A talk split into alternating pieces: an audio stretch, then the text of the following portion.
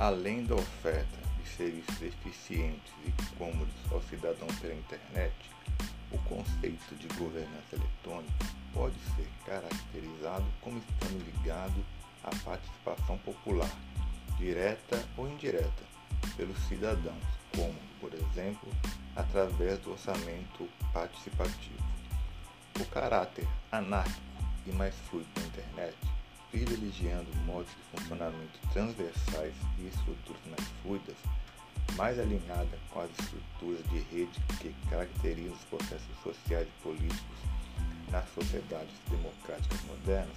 atua como catalisador da participação popular, em contraste com as, com as instituições territoriais tradicionais, mais hierárquicas e rígidas. Canais de participação popular necessitam serem criados com ênfase no aumento do poder social, ou seja, na inclusão e no fortalecimento dos não, dos não poderosos nos processos de tomada de decisão política,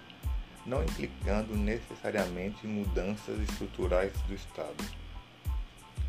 Um desses canais de participação popular em plena atividade é a consulta pública do Senado Federal onde todos os projetos de lei e demais proposições que tramitam no Senado ficam abertos para receber opiniões de qualquer pessoa cadastrada no portal E-Cidadania, desde o início até o final de sua tramitação. Os senadores tomam conhecimento do desempenho dos projetos, sendo que as manifestações são comunicadas periodicamente aos gabinetes parlamentares apesar da votação proporcionada pela consulta pública não vincular seus votos ou opiniões,